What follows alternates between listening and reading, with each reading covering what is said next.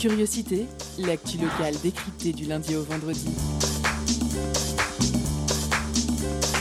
Pendant une heure, la rédaction de Prune écoute et questionne les acteurs du territoire.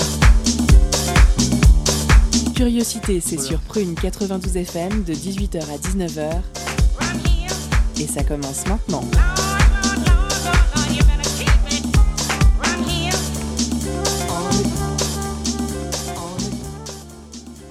Bonsoir à toutes et à tous. Nous sommes le lundi 25 janvier et on est ravis de vous retrouver pour ce nouveau Curiosité.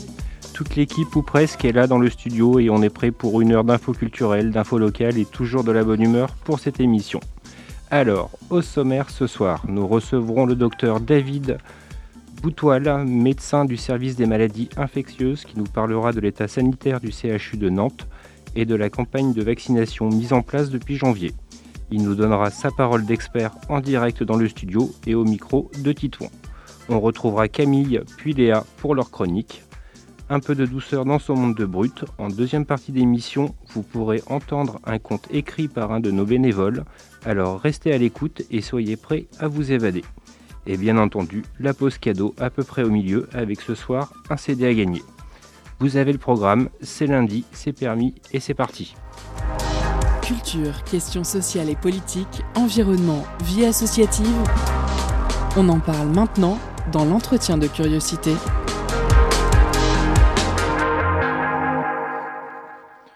On retrouve le docteur David Boutoil avec nous par téléphone, mesures sanitaires oblige, pour l'entretien de curiosité.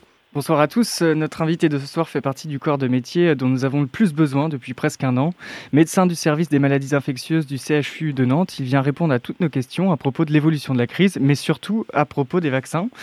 Euh, nous accueillons donc David Bouteuil. Bonsoir monsieur. Oui, bonsoir. Euh, merci, merci d'avoir accepté notre invitation. Donc, je disais, euh, l'entretien de cette première quotidienne de la semaine va largement porter sur la question euh, qui entoure les vaccins et les campagnes dont ils font l'objet. Mais avant, j'aimerais que vous nous disiez quelques mots à propos de la situation hospitalière de Nantes et de ses environs. Les, les urgences et les services de réanimation sont-ils saturés? Le matériel médical à disposition est-il suffisant? Et par-dessus tout, comment vont les équipes médicales? Alors, on est sur une période plutôt d'augmentation des cas avec un, un, un taux qui n'est qui n'est pas encore celui du mois de novembre, hein, là où on est on avait atteint euh, début novembre, on avait atteint un deuxième pic au CHU, mais on, on a pas mal augmenté avec un, une presque saturation des unités qui sont ouvertes actuellement. C'est-à-dire que pour l'instant, on n'a pas besoin de réenvisager une des programmations d'activités, euh, notamment chirurgicales, mais euh, c'est relativement tendu. Oui, effectivement, en ce début de semaine, les nouvelles ne sont pas bonnes pour la France. 18 000 cas enregistrés hier. Une grande majorité des médecins plaident pour un reconfinement alors que plusieurs pays européens l'ont déjà fait et que pourtant un million de personnes ont déjà été vaccinées selon le gouvernement. David Bouteuil, savez-vous euh, quand nous commencerons à percevoir les effets du vaccin sur nos modes de vie et à plus court terme euh, pour les services hospitaliers pardon? Uniquement quand on aura euh, vacciné des patients qui sont hospitalisés actuellement, c'est-à-dire les personnes qui sont hospitalisées sont des personnes plutôt âgées. Euh, vous savez que plus on est âgé, plus on a des chances de faire des formes graves, hein, d'où les, préconisations de vacciner plus de 75 ans. Et les personnes, très à risque, euh, avec des, des, déficits immunitaires, les insuffisants rénaux, les, les, les, les, problèmes qui ont des pathologies cardiovasculaires sévères, etc.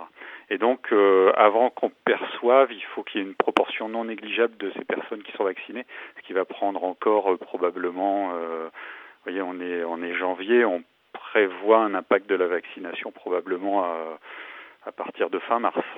Hmm. C'est-à-dire qu'il faut absolument pas relâcher euh, les, la pression sur les mesures barrières pour l'instant.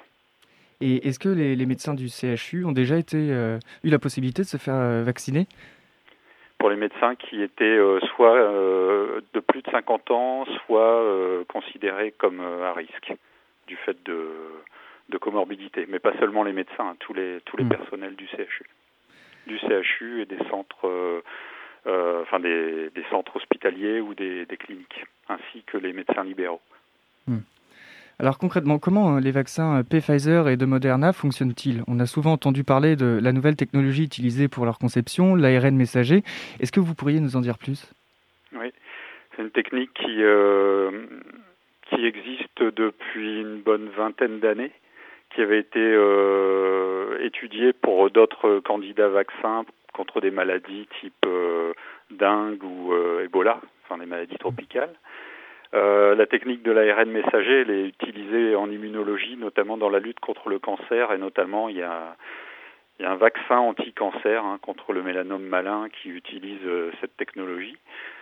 Euh, elle, permet de, faire des vaccins rapidement parce que la façon dont on fait, dont on fabrique habituellement des vaccins, c'est qu'on prend un morceau du virus, une protéine qui nous intéresse et puis on va euh, la greffer sur un sur un virus euh, qui n'est pas dangereux pour l'homme. Donc euh, c'est ça peut être un peu un peu compliqué parce que cet assemblage, il faut le tester longuement. parfois, les assemblages sont pas les bons. voyez un petit peu les déboires qu'ont eu certaines entreprises avec leurs candidats vaccins là tout récemment, hein, notamment Pasteur qui vient d'annoncer aujourd'hui euh, qu'il laissait tomber un de ses candidats vaccins. Là, en fait, euh, on, a dès le début, on a connu le code génétique euh, du virus, hein, puisque ça, ce sont des choses qu'on sait faire très bien. On a pris la partie de code génétique qui nous intéressait, qui est celui d'une protéine importante dans le virus, qui est la protéine spike. Cette protéine, elle sert au virus à rentrer dans les cellules respiratoires. Donc, c'est vraiment la clé d'entrée dans l'organisme. Et euh, l'ARN messager, c'est utilisé euh, en permanence dans nos cellules pour, pour fabriquer des protéines. Donc là, la technologie, c'est on injecte un ARN messager qui rentre dans nos cellules. Il est euh, transformé, enfin traduit en, en protéines par des petites structures qu'on appelle les ribosomes. En gros, l'ARN messager, c'est un plan et le ribosome, c'est l'unité de fabrication l'unité de fabrication fabrique euh, la protéine et cette protéine elle va être immédiatement reconnue par le système immunitaire comme euh, étrangère et donc le système immunitaire va commencer à fabriquer des anticorps. L'ARN messager, lui, il a une demi-vie très courte parce que il, dès qu'il a été lu, il est détruit par des systèmes euh, de régulation hein, qu'il y a dans les cellules.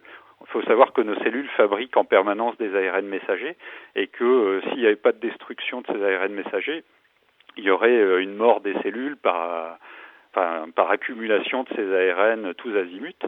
Non, il y, a, il y a un dispositif de destruction au fur et à mesure des ARN messagers une fois qu'ils sont lus.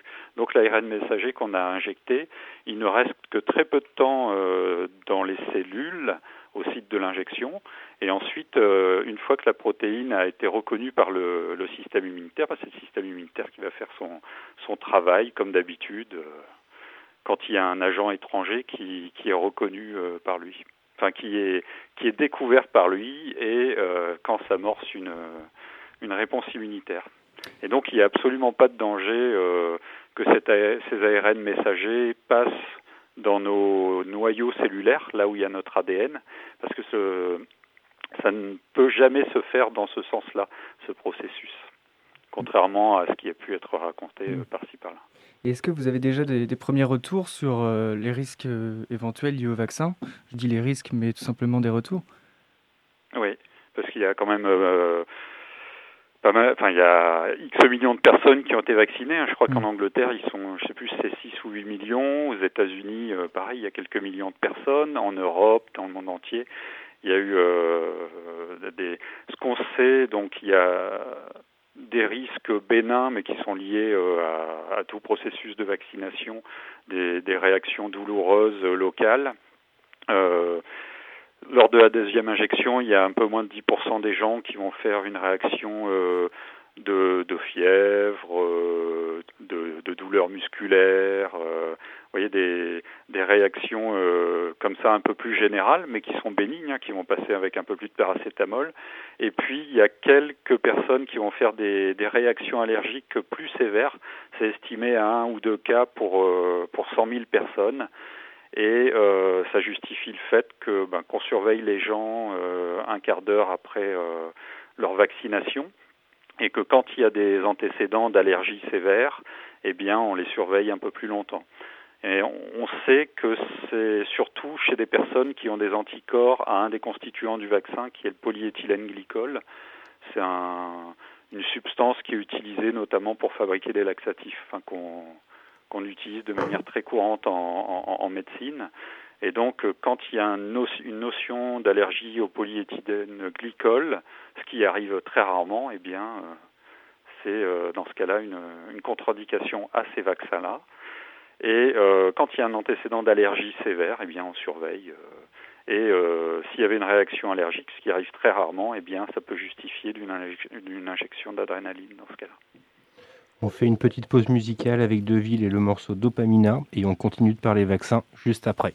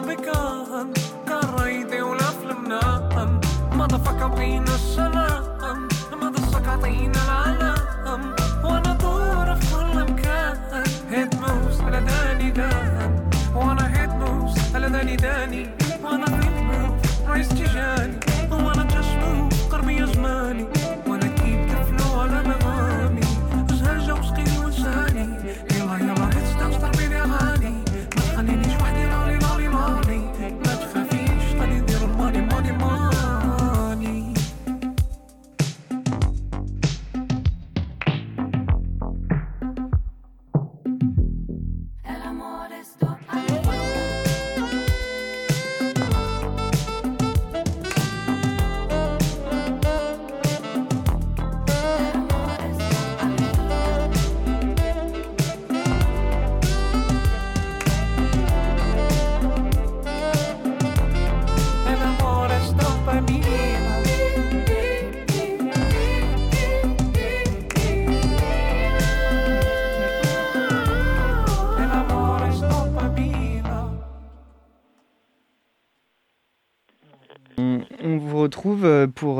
David Bouteuil pour la suite de l'interview à propos des vaccins.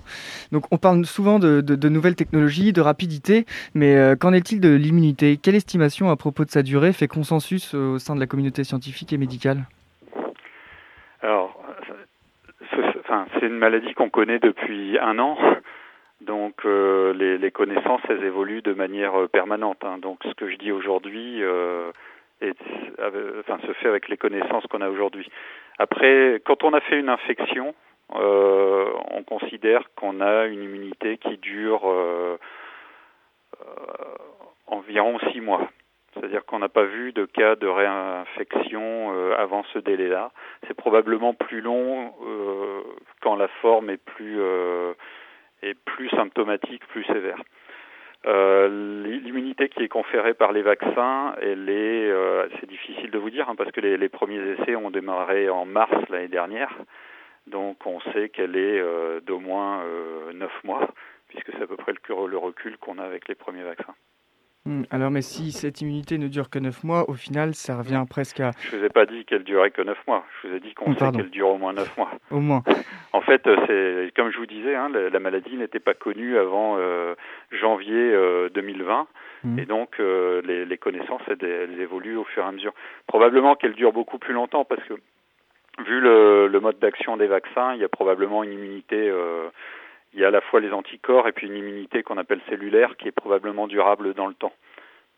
Après, l'inconnu, c'est l'évolution du virus au fil du temps.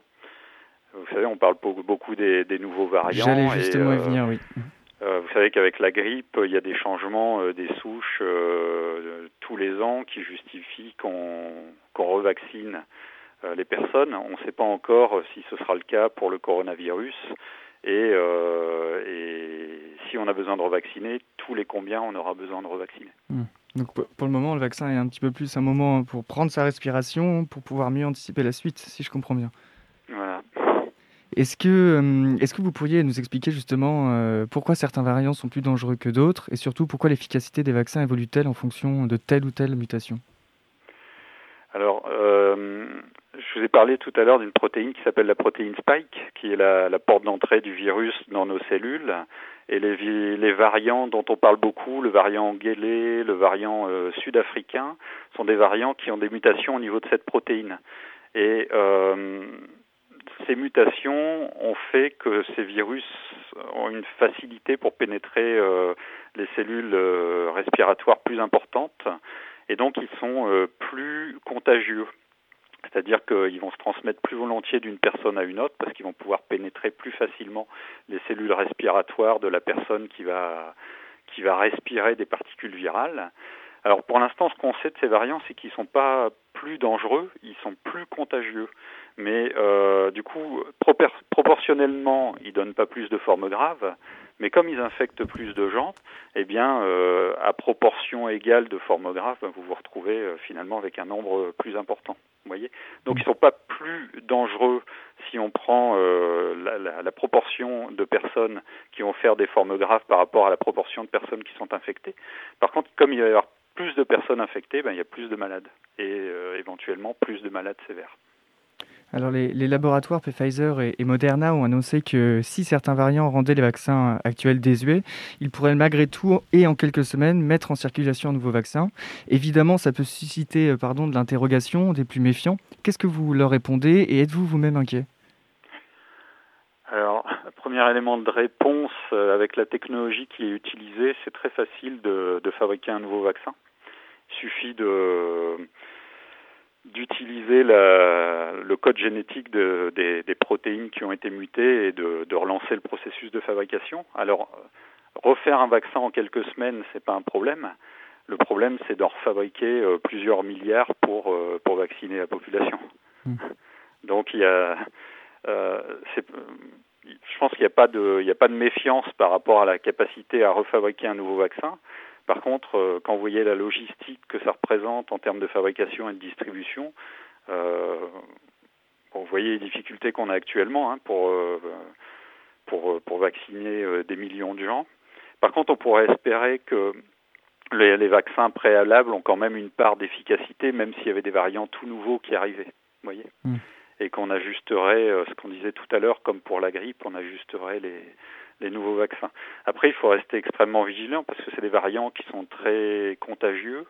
Et clairement, il y a une course de vitesse là actuellement entre le processus de vaccination et le processus de propagation de ces variants qui fait que pour l'instant, il faut il faut pas baisser la garde sur euh, sur les mesures de protection, clairement.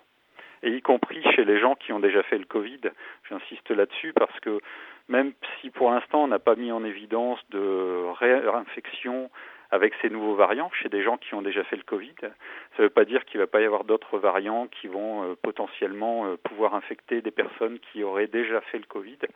Et donc, clairement, il ne faut pas baisser la garde. Est-ce que la, probabilité est forte que le coronavirus euh, s'installe dans notre société un petit peu comme la grippe ou la gastro qui mute chaque année et qui chaque année arrive à tendre plus ou moins les services hospitaliers? Alors la probabilité que ça s'installe durablement, oui. Hein. D'ailleurs, on voit bien, il s'est installé euh, euh, dans l'humanité tout entière. Donc, euh, il est probable que qu'on doive maintenant faire avec de manière durable. Après, le virus peut évoluer, c'est-à-dire qu'il peut évoluer aussi vers des, formes moins sévères. Et puis, il y a l'arme de la vaccination dont on a parlé. Hein. On n'est qu'au tout début, mais euh, peut-être qu'on ira euh, vers une vaccination régulière des personnes les plus euh, les plus fragiles. Ah, Mais oui, on va probablement vivre avec maintenant durablement. Alors, je vais revenir plus sur l'aspect opérationnel de, cette, de ces campagnes de, de, vaccination qui nécessitent évidemment beaucoup de main-d'œuvre alors que les services hospitaliers sont déjà très sollicités. Qui se charge d'effectuer la vaccination? Quelles sont les équipes mobilisées dans le cadre de la ville de Nantes et de ses alentours? Alors il y a les équipes, il y a les équipes du CHU hein, qui, qui assurent euh, les vaccinations sur différents, points, points du CHU, qui assurent aussi euh, une part, toute la partie conseil et organisation parce qu'on a des on a des, services de vaccination qui, qui ont l'habitude d'aller vacciner des, populations. Vous savez, on, on fait des, campagnes de vaccination euh, chez les migrants. Dans les camps de Rome, etc. Donc on, a l'expérience. Par contre, évidemment, on ne peut pas euh, vacciner toute la population euh, de Nantes ou des environs. Et donc il y a aussi des médecins, notamment retraités, qui sont qui mobilisés, des, volontaires, des gens qui sont installés, mais qui donnent une partie de leur temps pour aller aider. Hein, le, le, Conseil de l'ordre a établi une liste de médecins qui sont d'accord pour aller faire euh, une journée euh, de vaccination euh, en plus de leur activité habituelle en fait. Donc c'est basé pas mal sur le volontariat pour ce qui est vaccination grand public. Alors la, politique vaccinale de la France est souvent pointée du doigt, du moins en, interne. Est-ce que vous pensez que, que on est dans une bonne stratégie de vaccination actuellement? Je vais voter en touche parce que personnellement, je, n'aimerais pas être le, le, ministre de la Santé. Vous voyez bien, hein, ça change la situation épidémiologique, elle, elle, bouge tout le temps. Ce qu'on peut dire, c'est que l'Allemagne, qui était euh, donnée comme un, un, exemple à suivre, euh, connaît de grosses difficultés actuellement en fait, euh, ben, moi, j'ai beaucoup de respect pour les Allemands et puis pour tous les autres. Mais vous voyez, la roue tourne et des décisions qui paraissent bonnes à un instant T, finalement, s'avèrent peut-être moins mm. bonnes. Il faut s'adapter en permanence, c'est extrêmement difficile. Donc, euh, vraiment, je, je, ne me permettrai pas de, de faire euh, une quelconque remarque sur la politique qui a été euh, choisie. Mm. Le fait de, de choisir la vaccination des plus de 75 ans et des personnes à très haut risque, ça paraît être la bonne, puisque ce sont les personnes qui remplissent les services hospitaliers et qui décèdent. Euh, après, sur la logistique, etc., c'est extrêmement compliqué. Et puis, il y a, le, il y a un élément qui est euh, bah, la quantité de vaccins dont on dispose, les, les capacités qu'ont les laboratoires à produire des, des, milliards de doses dans un, dans un délai qui est extrêmement court. Et ça, ça ne dépend pas du gouvernement. Par contre, les choix qui ont été faits pour les populations vaccinées me paraissent être les bons. Mais encore une fois, je me garderai bien de, de faire une quelconque critique. Hein. C'est comme euh, quand on critique euh, l'équipe nationale de foot, hein, tout le monde est sélectionneur, mais voilà, il faut, euh, faut s'adapter en temps réel à une situation totalement nouvelle que personne n'a jamais connue, et c'est extrêmement difficile. Monsieur, Monsieur Bouteuil, il nous reste plus beaucoup de temps pour clôturer cet entretien. Alors, euh, est-ce que vous avez un conseil essentiel, pardon, à donner aux jeunes qui représentent une part importante de l'audience de Prune et pour qui la situation devient de plus en plus pénible et c'est parfois difficile d'avoir du recul euh, sur toutes les informations? Oui, bah c'est ces personnes pour qui c'est le plus difficile parce que euh, ce sont les, les personnes qui payent en termes de, de, vie quotidienne, euh, d'études, etc., le, le, plus lourd tribut en termes de, de vie sociale. alors que euh, paradoxalement elles sont elles sont peut-être moins touchées. Par contre, on a tous un rôle euh, à jouer parce qu'on est tous potentiellement vecteurs de la transmission, et donc il faut essayer de, de continuer à, à s'accrocher, à, ne pas baisser les bras, parce que plus vite on, on jugulera euh, l'épidémie et plus vite on, on sortira de cette situation. Euh, si on garde un niveau de transmission euh, relativement élevé, on peut encore être confiné plusieurs fois, payer encore pendant des mois les, fermetures des, lieux de vie, etc. Donc euh, je pense qu'il faut rester mobilisé, même si c'est extrêmement difficile. Merci pour... Merci David Boutoil d'avoir répondu à toutes nos questions. Merci Titouan. On fait une pause musicale avec Glamour Professionnel et Iji Mare.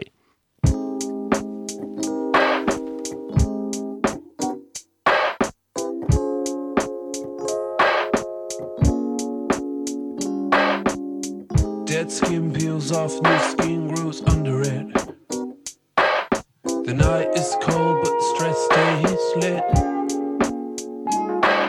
The rule is the same you have it or you don't have it. When I seek happiness in the priceless things. But ooh, what you gonna do? When the powder hits and the words won't speak for you.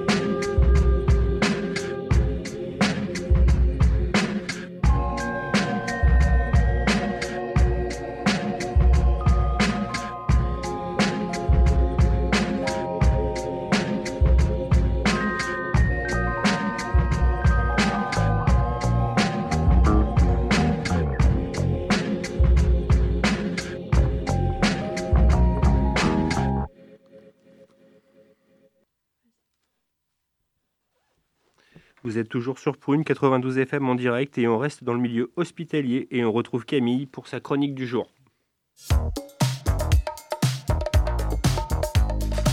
Étonnante, perspicace, amusante, actuelle, les chroniques de curiosité.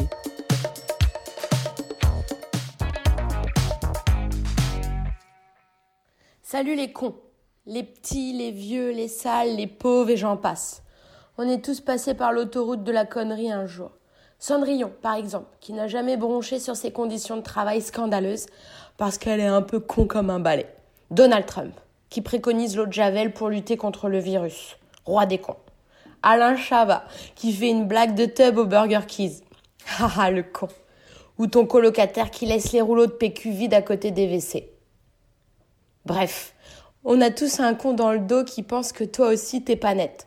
C'est pas facile, d'autant plus que tous les cons ne se valent pas et il y a pas mal de nuances. La connerie est incontournable et sera toujours d'actualité. D'ailleurs, en parlant de cons, c'est bien dommage que Jean-Pierre Bacry soit mort cette semaine. Il aurait été très bon dans un futur film comico-dramatique sur le Covid-19. Imaginez le synopsis. Jean-Pierre est médecin et chef de service à l'hôpital d'une petite ville de province. La pandémie l'oblige à faire pas mal d'heures sup. Il doit s'occuper de 50 000 patients en même temps, faire des économies de budget sur les cotons-tiges, engager des nouveaux soignants qui ne sont pas accros aux antidépresseurs, ne pas oublier de manger, repasser ses blouses, tout ça, tout ça. En gros, il dort plus, ça le fait chier et il est carrément au bord du suicide. Alors son équipe médicale, jouée par Agnès Jaoui, Léa Drucker et Vincent Lacoste, décide de lui organiser une fête à l'hôpital pour lui remonter le moral. Mais tout fout le camp lorsqu'un commando de huit personnes, pas vraiment méchantes, viennent pour exfiltrer un complice en garde à vue et sous perfusion. Les militaires débarquent, tout le monde s'engueule, ça part en bataille de gel antiseptique, et certains malades finissent même par danser cul nu dans les couloirs en guise de rébellion. Voilà, l'hôpital fait la une des journaux, Jean-Pierre est au bout du rouleau, mais il mobilise l'opinion publique.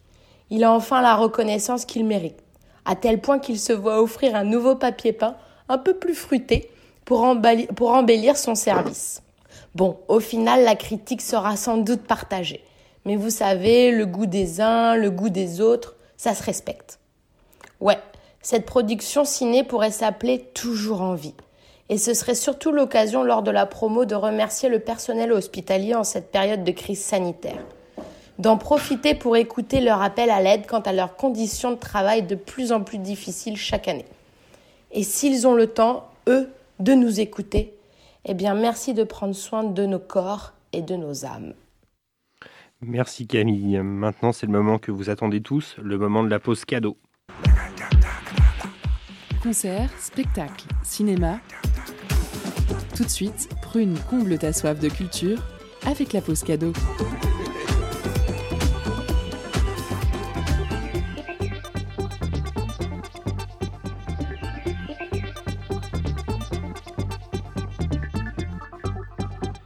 Ce soir, Prune vous fait gagner l'EP intitulé Kourou de l'artiste Karou. Sur ce premier album sorti en octobre 2020, le musicien Alberto Brutti s'inspire des rituels tribaux pour composer cette pièce de jazz moderne, épique et profondément imbibée de basse musique. Pour remporter votre cadeau, envoyez-nous le mot masque en message direct, direct sur Instagram et soyez le plus rapide. Je répète le mot masque en message sur Instagram. On vous laisse en musique avec le titre Upia.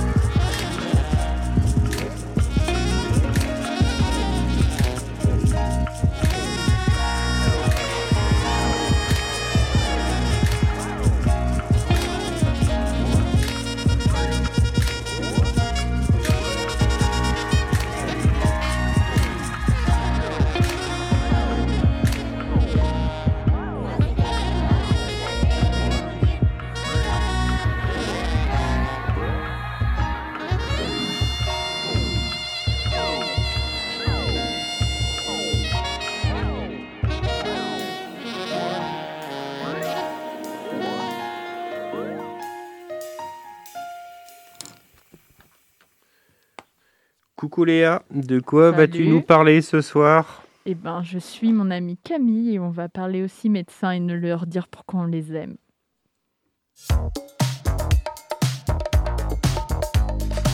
Étonnante, perspicace, amusante, actuelle.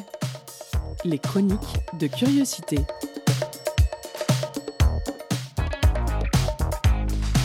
Eh bien, bonsoir à tous et c'est un plaisir de vous retrouver encore un peu en vrai, même si on est toujours masqué.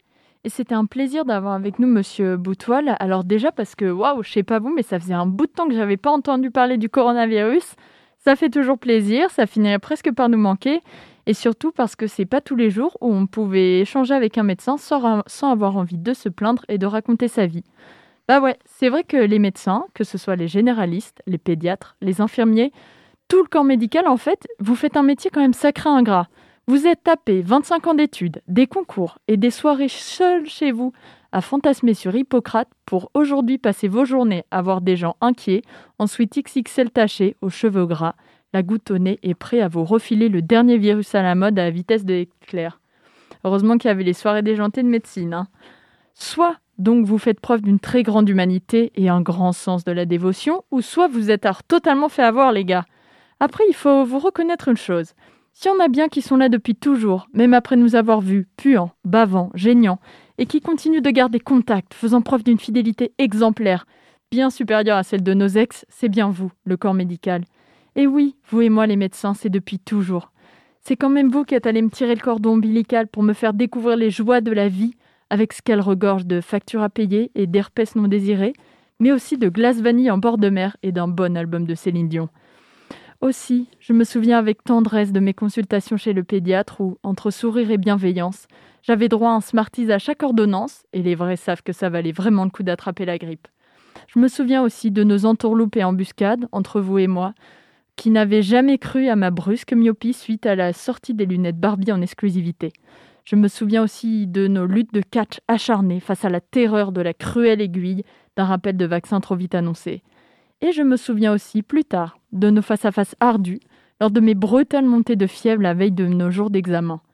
Et encore, une petite dernière, celle de mon incompréhension le jour où vous m'avez cruellement installé un réseau SNCF dans la mâchoire, ruinant ainsi tout espoir d'évolution de ma maigre vie sentimentale juvénile, et aussi de toute dégustation de ce moule en public. Les concernés comprendront. Aujourd'hui encore, vous m'accompagnez dans, ma lutte contre les microkystes, mon acné post-adolescente, vous rassurez mes grossesses fantasmées et vous avez su trouver les mots face à Doctissimo lors de mon pseudo-cancer de la peau doublé un cancer des os en phase terminale quand j'ai vu une rougeur apparaître sur mon bras gauche. Alors je vous le dis, entre vous et moi, c'est à la vie et à l'aspirine. Et oui, même si le dicton dit que moins l'on vous voit, mieux on se porte, impossible de nier qu'on vous doit beaucoup, de la bobologie à des diagnostics plus pénibles, loin de seulement prescrire des lots de doliprane ou d'annoncer des mauvaises nouvelles, vous nous soignez, certes, mais surtout, vous nous accompagnez dans nos angoisses, dans nos failles et dans nos impuissances, face aux cruelles lois de la vie et de la nature, se payant le luxe d'y croire, toujours. C'est ensemble qu'on se bat contre le désagréable, voire l'inéluctable. Comme un meilleur ami le lendemain d'une grosse cuite, vous serez toujours celui qui nous tend un verre d'eau ou nous tient délicatement la main en nous disant T'inquiète, ça va passer. Et oui, qu'importe qui vous êtes et d'où vous venez, qu'importe vos névroses intimes et vos doutes parsemés, parsemés, dès la blouse blanche enfilée, tel un Superman de l'hosto, vous luttez pour la vie, la vie longue, agréable et sans souffrance, la vie libre sans diarrhée et sans migraine, une vie cachée de l'ombre de notre propre vulnérabilité, une vie qui ne veut nous faire croire qu'elle durera toujours. Plus fort que Darty, entre vous et moi, c'est plus qu'un contrat de confiance. On vous fait tellement confiance d'ailleurs que j'en viens même à me demander pourquoi c'est pas vous en fait, les présidents de la France, les présidents du monde. Bah oui, inutile de rappeler déjà qu'en ces temps de guerre épidémique, c'est vous les héros qui êtes au front tous les jours, le nez dans le virus et dans les marques humides, à gérer les malades qui ne sentent plus leur propre odeur et condamnés à n'être payés à coups de clapement de main à 20 heures. Ingrat, je vous disais. En plus, c'est vrai, c'est vous qui traitez les vrais problèmes des Français. Le Covid, oui, mais aussi la gastro, le cancer, les pipi au lit. C'est quand même autrement plus important que le séparatisme religieux et la suppression de l'ISF. Et en plus, c'est pas cher, remboursé par la Sécu. Bingo. Et puis niveau méthode de travail, je suis sûre que vous pourriez leur donner un petit coup de main à l'Élysée, parce que je crois qu'ils ont confondu la matraque avec l'aspirine pour soigner les problèmes du peuple. Alors par contre, avec vous, on a vraiment un souci des médecins, c'est que quand vous écrivez, on dirait un autographe de Renault avec trois ricards, on ne comprend rien. Alors j'ai une idée, la prochaine fois, dis-toi l'oral. Comme ça, vu les noms des médocs qui sont souvent gréco-latins, on aura l'impression que Nikos nous fait une déclaration d'amour en mangeant la feta à Mykonos, et ça pourrait toujours être sympa. Et puis, avons-le, niveau sexitude, la chemise blanche sur le torse et les petits yeux doux du docteur Mamour, c'est quand même beaucoup plus prompt à l'obéissance que la calvitie de Jean Castex. Et puis, apparemment, vous êtes pas mal compétent pour tout ce qui est réanimation. Et bah franchement, on va en avoir besoin de vous parce qu'il va falloir y aller sec niveau défibrillateurs pour faire repartir le milieu culturel et les restaurants. Alors après, je comprends que vous soyez pas vraiment emballé par le projet. En ce moment, l'Elysée, c'est clairement pas à grosse bamboche. Et en plus, vous avez rien demandé et j'imagine que vous avez déjà à faire beaucoup avec la PLS des Trumpistes après l'investiture de Trump. En tout cas, sachez que si ce qui vous freine, c'est la peur de mal faire, de ne pas être assez formé, légitime, de ne pas mériter votre place, de ne pas savoir anticiper ne pas être professionnel, juste ou équitable quand vous gouvernerez, ne vous en faites pas, tout ça, nous, on a déjà l'habitude. Merci Léa.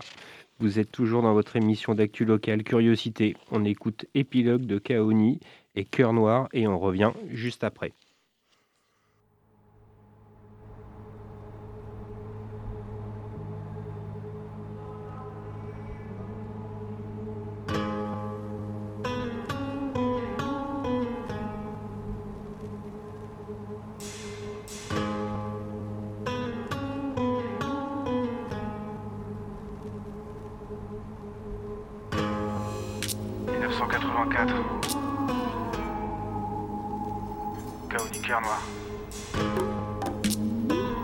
On commence par la fin. Épilogue. Je m'élance sur la route, un pied devant et puis l'autre. Sur mon parcours s'écrit mon épilogue. La route est longue, la ligne est courbe. Y aura pas de suite au prochain épisode. Et si la vie est courte et que l'avenir est sombre, que mon instinct me coûte, j'en tirerai la leçon. Voir passer les saisons quand la lumière est trouble. J'irai casser les murs qui m'enferment et m'isolent. Café des bricoles, je me rappelle de ce jour où nous étions en rond. Un adieu profond, regardant vers le sol. Réunion de potes, mais personne qui rigole. Les mains qui tremblent, les yeux qui coulent et des roses qui s'envolent. Pas de faux semblants, juste ensemble un moment pour le dernier voyage d'un ami qui décolle. Marche en silence. Sans m'arrêter car la ville est immense, y tente, le ciel est si dense, l'air, l'eau, le feu, même les nuages y dansent. Le chemin s'ouvre et devient évidence, j'attends la levée du jour comme délivrance. Là c'est d'y penser, poursuit mon trajet. L'espoir fait vivre, j'en connais l'existence et me plie à l'exercice. Au loin je devine une lueur scintiller, j'attends l'éclaircie. Dans le noir, la lumière finira par briller. Force d'inertie, force d'y croire, oui. Le courage sera ton allié. Au revoir et merci. Qui a mis du gravier dans le sablier? Se.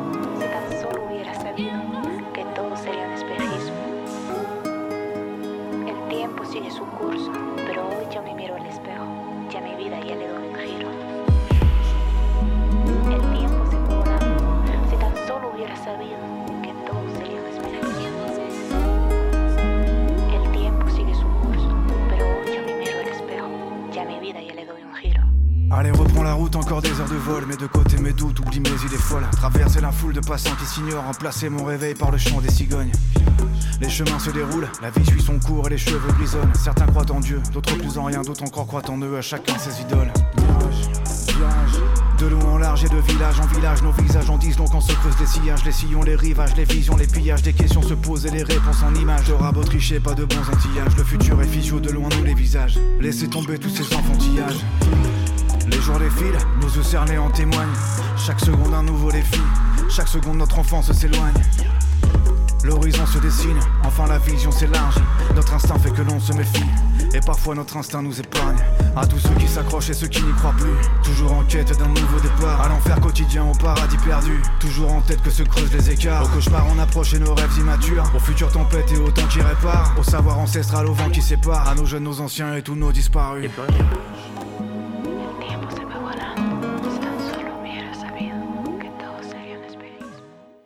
On vous l'avait promis à présent, on s'évade, on écoute un conte écrit par notre bénévole poète Georges, un conte diffusé vendredi et qu'on avait envie de réécouter en ce début de semaine. Curiosité, l'info locale décryptée jusqu'à 19h sur Prune 92 FM et le www.prune.net. Je vais vous présenter en euh, vraiment deux phrases ce texte. Euh, il s'appelle euh, Yann Kirtaz et la fille trompette. Euh, en fait, ce texte m'a été inspiré par deux choses. Il date de 2014, si j'ai bonne mémoire. Et en fait, le premier, c'est que j'avais un ami à Tours, qui, dans l'ancienne radio où j'étais, euh, qui était euh, chef d'orchestre, qui s'appelle Thibaut. D'ailleurs, si un jour Thibaut, tu entends ça, je te salue. Et euh, en fait, il avait composé un morceau euh, pour orgue euh, pour moi. Et ça m'avait fait très, très plaisir. Et euh, j'avais envie d'écrire euh, un texte pour lui en retour. Et voilà, le personnage du chef d'orchestre est inspiré de Thibaut. Euh, la deuxième chose, c'est euh, le morceau euh, Aïda, euh, la marche des trompettes, qui est en fait un, air de Verdi et euh, que j'aime beaucoup. Et donc, euh, j'avais envie aussi d'in- d'inclure ce- cette musique dans un de mes textes. Voilà, tout simplement. Il était une fois deux adultes très gentils, très intelligents, mais très seuls. Depuis plusieurs années, ils tentaient d'avoir un enfant sans y parvenir. Leur entourage faisait ce qu'il pouvait, mais ça n'était pas drôle. Ils virent des médecins, des gens qui savent d'où vient la vie, des chamans à barbes entortillées, des philosophes à petites lunettes rondes partir aux quatre coins du monde pour changer d'air et revinrent bredouilles. Ils approchaient la quarantaine et commencèrent de se sentir vieux, inutiles et moches. Avec les mois qui passaient vint la déprime. L'homme passait son temps dans un fauteuil rembourré à grogner et gober des mouches. La femme riait en se frottant le pied gauche avec des lapins morts. Leur maison tomba dans un état épouvantable et ils perdirent tous leurs amis. Il en restait pourtant un, leur voisin, M. Kirtaz, le vieux de la maison d'en face.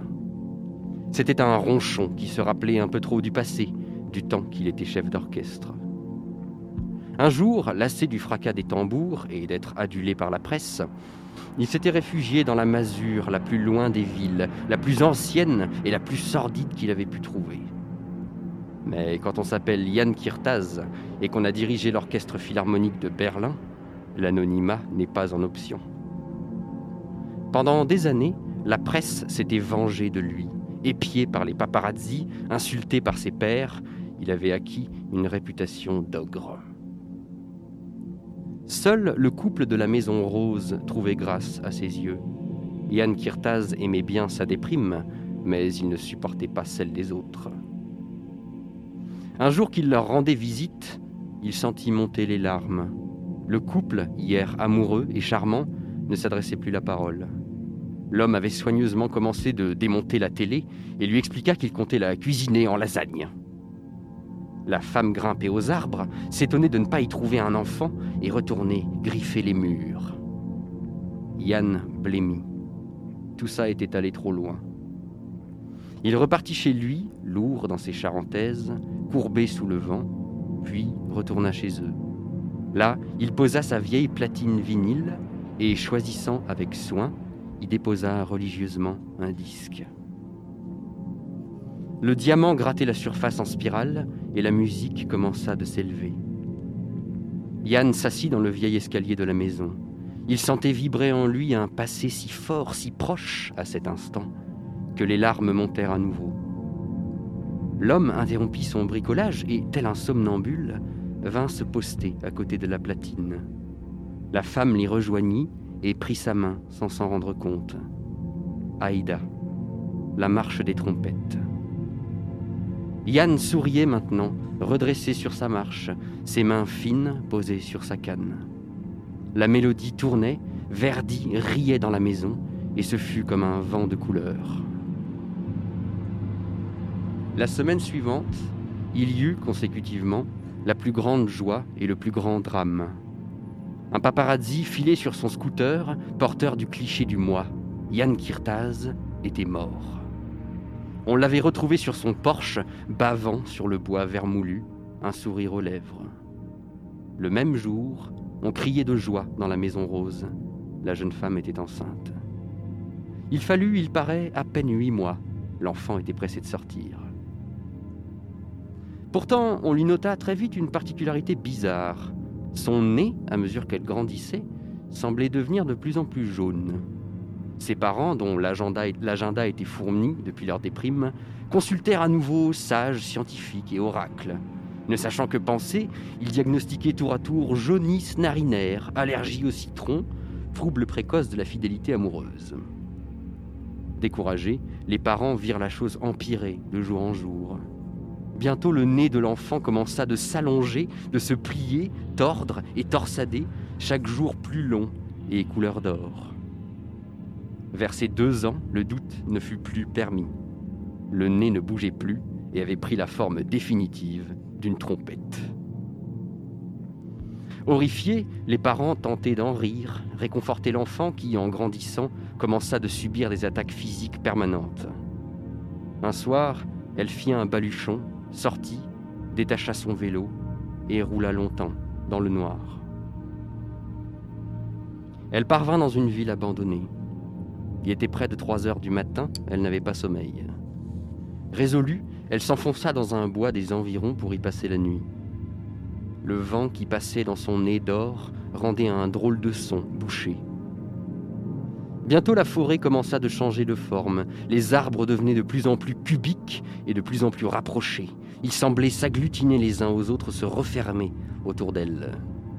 Bravant la peur, elle continua de pédaler. Elle commença d'entendre du bruit et perçut de la lumière. Elle déboula d'un seul coup dans un village. Autour, la forêt ne formait plus qu'un flou noir. Un vieil homme, soutenu par une canne, vint à elle. Bonsoir, ma petite demoiselle, dit-il. Vous venez pour l'orchestre? Croyant à une nouvelle moquerie, elle tâchait tant bien que mal de cacher son nez rutilant, y plaquant ses doigts, rendant par mégarde quelques notes. Échauffez-vous si vous voulez, dit-il en souriant, mais pour commencer, nous n'attendrons personne. Et il s'en fut, claudiquant, vers le centre du village d'où montait la musique. À vrai dire, c'était un tellement drôle d'endroit, avec ses vieilles baraques, dont toutes les fenêtres sans exception étaient de magnifiques vitraux, que la fillette décida de le suivre. Ils passèrent quelques maisons et débouchèrent sur la place centrale. Elle contempla, sans y croire, une gigantesque assemblée à son image. Là, un type au bras guitare tentait d'accorder son instrument. Un gros homme tambour se frappait le ventre, bouche ouverte pour donner toute sa force au son. Et surtout là-bas, au fond, tout un parterre d'enfants trompettes, dont un morceau de jambe, un doigt parfois, ou une oreille, avait les mêmes circonvolutions bizarres que son nez. Une femme triangle lui annonça, l'air grave, que ce soir, on jouait Aïda. Jetant un dernier regard au sombre brouillard du tour, la petite fille s'avança et se rangea dans les rangs qui, achevaient de s'accorder. Elle entendit de l'homme tuba, sans comprendre, qu'on jouait ce soir au tempo kirtaz. Quoi que ce soit, ça avait vraiment l'air chouette.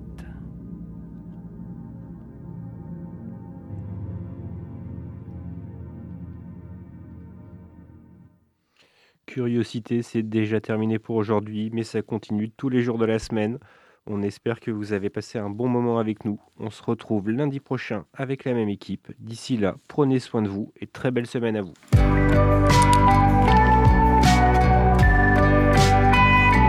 Pour écouter ou réécouter Curiosité, rendez-vous sur le www.prune.net.